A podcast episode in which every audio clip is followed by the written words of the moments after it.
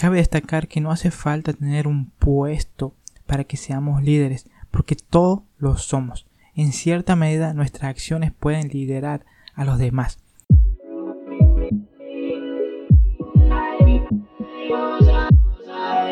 Bienvenido a Medita y Reflexiona, tu podcast para crecer en la fe.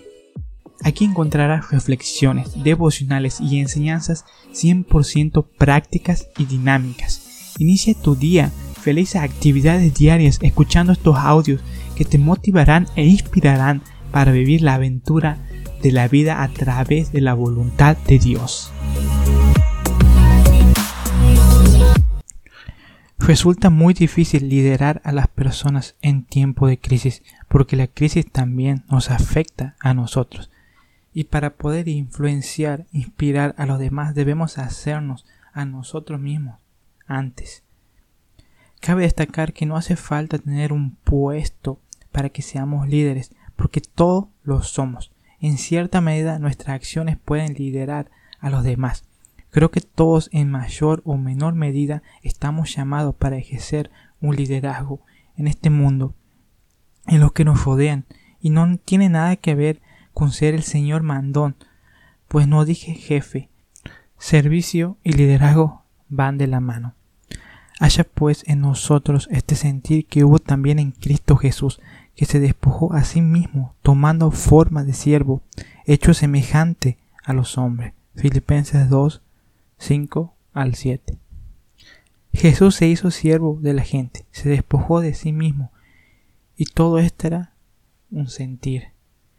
Su sentir, el sentir de ser líder a alguien que le importa a la gente sin deseos egoístas, y todo giraba alrededor de los demás, de lo que él era, pero para que pueda ser para los demás, para entregar un servicio.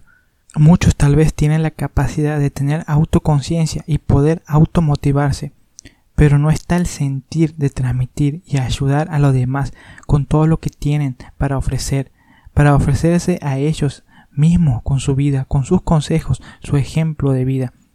Mira, aquí nadie quiere que seas un maestro sábelo todo y que vayas por la vida dándole instrucciones a todos como si fueras que te las sabes todas. A nadie le gusta eso. Y muchísimo peor es que cuando se lo hace con una actitud prepotente, sin ánimo de ayudar, sino de demostrar cuán bien y cuán fuerte estoy.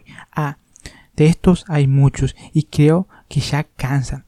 La dirección opuesta a todo esto es ser genuino, hacer las acciones impulsadas con amor, sin recelos ni hambre de adulación.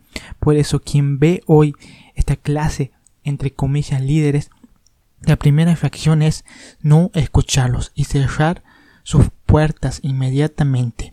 Quiero cerrar diciéndote que lo mejor que puedes hacer para ser un líder en tiempo de crisis es adquirir la capacidad de resiliencia y que puedas desde tu interior y lo que Dios te da sacar todo esa fuerza para poder ser de apoyo e inspiración para alguien más.